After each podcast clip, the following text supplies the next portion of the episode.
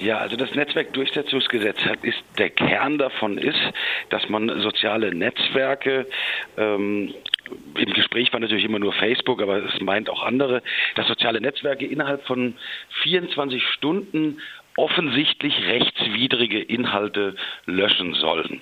Jetzt ist das große Problem dabei natürlich, was ist eigentlich ein offensichtlich rechtswidriger Inhalt und wer entscheidet darüber? Und das Grundproblem bei dem Gesetz ist, äh, dass man diese Rolle des Richters eigentlich hinschiebt zu den sozialen Netzwerken, denn es wird dann Facebook oder Twitter entscheiden, was ein offensichtlich rechtswidriger Inhalt ist. Bevor wir nochmal auf die Rechtsdurchsetzung kommen, vielleicht ganz kurz auch noch, es gab ja jetzt eine längere und ausführliche Debatte im Vorfeld und auch Änderungen. Ich erinnere mich daran, dass äh, sogenannte Upload-Filter im Gespräch waren. Inwiefern wurde an dem Gesetz auf Reaktion von Kritik eingegangen und auch Sachen geändert? Also es gab ja ein sehr breites Bündnis. Es gab ja diese Allianz für die Meinungsfreiheit. Das war ein, also so ein Bündnis, in dem der Chaos Computer Club zusammen mit einem Industrieverband Bitkom geht. Das kommt nicht alle Tage vor. Also es war ein sehr breites Bündnis, was irgendwie Industrie, Netzvereine, Bürgerrechtler etc. also das, äh, äh, sich dagegen gestellt haben gemeinsam. Äh, und äh, das gab ja dann eine letzte Sachverständigenanhörung kurz vor dem Gesetz, wo äh, irgendwie sieben der, der zehn einberufenen Sachverständigen gesagt haben, ja, was ihr da macht, ist verfassungswidrig. Also auch die Sachverständigen, die die Große Koalition eingeladen hatte, haben das Gesetz scharf kritisiert.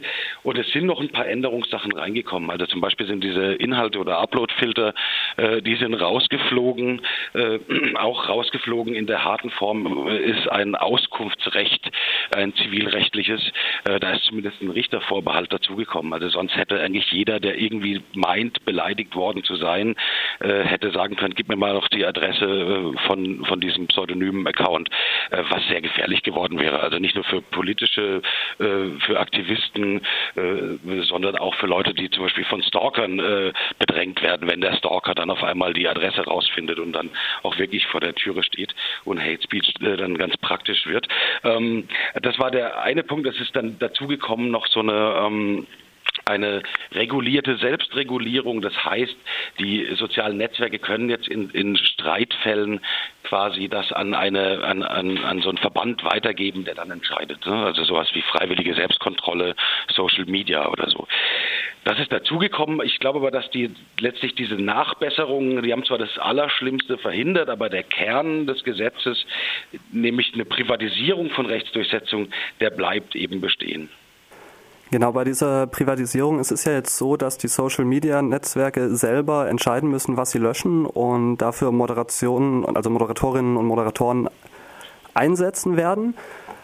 Das heißt, wir haben auf einer Seite das Problem, dass äh, es verlagert wird, wer entscheidet, was eine Rechtsverletzung ist. Aber ich stelle mir das auch relativ schwierig vor, wenn wir uns Social Media anschauen, ist ja normalerweise so, dass Leute nicht unbedingt jetzt in Deutschland sind, die was schreiben. Wie wird sich das eigentlich vorgestellt, dass praktisch in Deutschland die Sachen gelöscht werden, aber außerhalb müssen sie nicht gelöscht werden. Das Ganze wirkt ein bisschen schwammig. Naja, ich meine, das Erste, was halt passiert, wenn ich jetzt irgendwie ein soziales Netzwerk mit einer hohen Geldstrafe bedrohe, wenn sie das nicht löschen, ist natürlich, dass die werden eher mehr löschen als zu wenig. Ne? Das ist ja diese Gefahr des Overblockings, also einfach, dass dann quasi sich das Netzwerk, oh Gott, bevor wir da irgendwie einen Streitfall kriegen, löschen wir es lieber weg. Also das ist natürlich die große Gefahr, dass einfach die Netzwerke da viel mehr löschen, als eigentlich nötig ist. Und die andere Sache ist also, wie die das jetzt regeln, dass ob ein Inhalt in Deutschland gelöscht ist, und woanders nicht. Das ist technisch schon möglich. Das gibt es ja auch teilweise schon, dass dann irgendwie Tweets in Deutschland nicht äh, erreichbar sind. Aber äh, wenn ich dann meine, meinen Standort anders einstelle, dann kann ich den wieder sehen. Also sowas ist, äh, ist schon äh, denkbar und, und machbar. Aber da weiß ich nicht, wie das Gesetz hat da jetzt keine äh, Formulierung drin, die sagt, ihr müsst es nur in Deutschland löschen. Also noch etwas, was dann vor Gericht im Wesentlichen entschieden wird.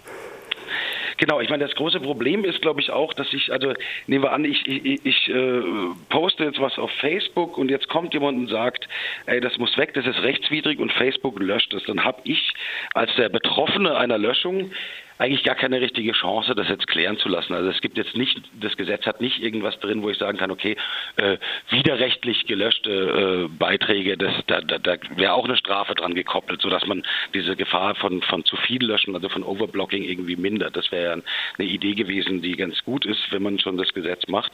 Aber ich kann mich eigentlich da ganz schwer gegen wehren und dann kann ich den Gerichtsweg einschlagen und dann werden die dann zwei Jahre später sagen, ja, okay, dein Posting war doch legal, aber das ist ja wie das, äh, ja, soziale Medien sind halt schnell und dann ist es halt auch nicht mehr relevant und da steckt halt die Gefahr für die Meinungsfreiheit eben genau drin.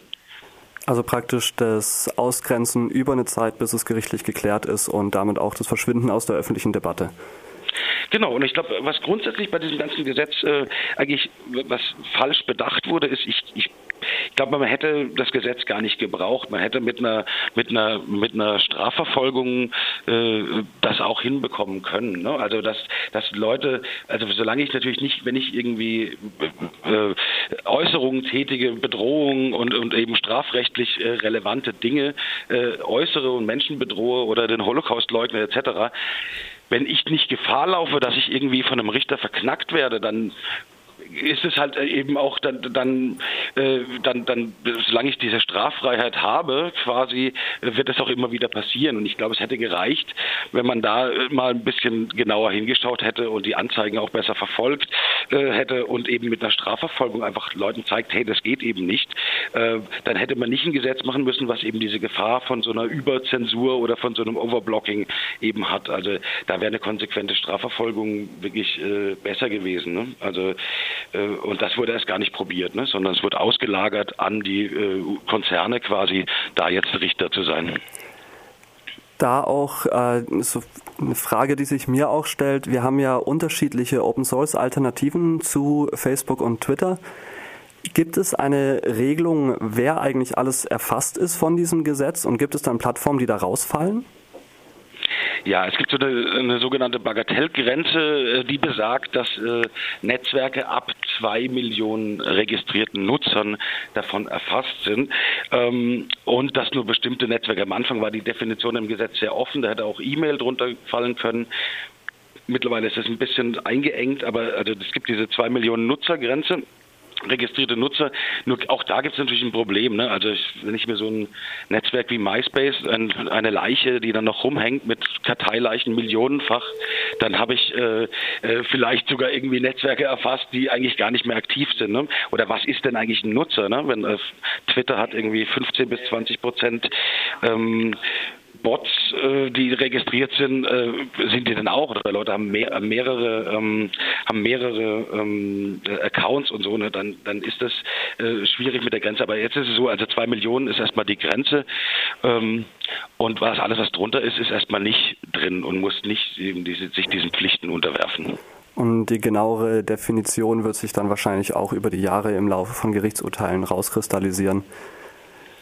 Genau, also momentan steht da eben, äh, also da hätten auch WhatsApp erfasst sein können, da hätte auch äh, hätte auch irgendwie E-Mail erfasst sein können. Jetzt äh, steht drin, dass Individualkommunikation eben rausfällt. Ne? Also dass es sich, also das wird man sehen, was da jetzt, wer da alles erfasst wird. Das wird die die Rechtspraxis zeigen und auch, also das hat auch eine Schwierigkeit natürlich, wenn ich ein Startup bin und dann sehe, bin ich denn jetzt überhaupt, ab wann bin ich denn da, gehöre ich da rein und äh, das war ein weiterer Kritikpunkt, dass es eben quasi die Macht eigentlich von den großen Internetkonzernen wie Facebook und Google äh, quasi stärkt, weil die können sich das leisten, eine Infrastruktur vorzuhalten mit, mit diesen ganzen Moderatoren und mit dem, mit dem, äh, diese, die können es leisten. Und wenn ich ein kleines Netzwerk bin, habe ich es dann schon deutlich schwieriger, wenn ich dann den Markteintritt habe. Also das war so eine Europarechtswidrig, äh, dass das auch Europarechtswidrig ist, weil es eben europäische Mitbewerber ausschließen würde. Also das Gesetz hat auf ganz vielen Ebenen äh, für viel Kritik gesorgt und auch zu Recht. Und jetzt wird man halt sehen müssen, was auch wirklich dabei rauskommt. Also was ja positiv an dem Gesetz ist, ist, dass es Berichtspflichten gibt. Also das heißt, die, äh, Social, äh, die sozialen Netzwerke müssen jetzt äh, halbjährlich berichten, was sie denn alles so gelöscht haben. Und da wird man mal sehen, wie, wie hoch da eigentlich die Zahlen sind. Na, weil ich meine, diese Intransparenz in den Netzwerken, niemand weiß, wie Facebook eigentlich nach seinen eigenen Regeln löscht und so da mal ranzugehen und zu gucken, was die eigentlich machen, das finde ich eigentlich ganz positiv. Aber das ist vielleicht auch der einzige Punkt, der an dem Gesetz gut ist. Immerhin ein positiver Punkt. Dann schauen wir, wie es einem halben Jahr aussieht, wenn die Berichte schon mal vorliegen. Genau, also im Oktober äh, tritt das in Kraft und dann ein halbes Jahr später, ne, das ist dann irgendwann Anfang nächsten Jahres, wird man sehen auf jeden Fall, äh, wie viel da gelöscht ist und dann hat man auch mal so einen Überblick. Das wird sicher interessant.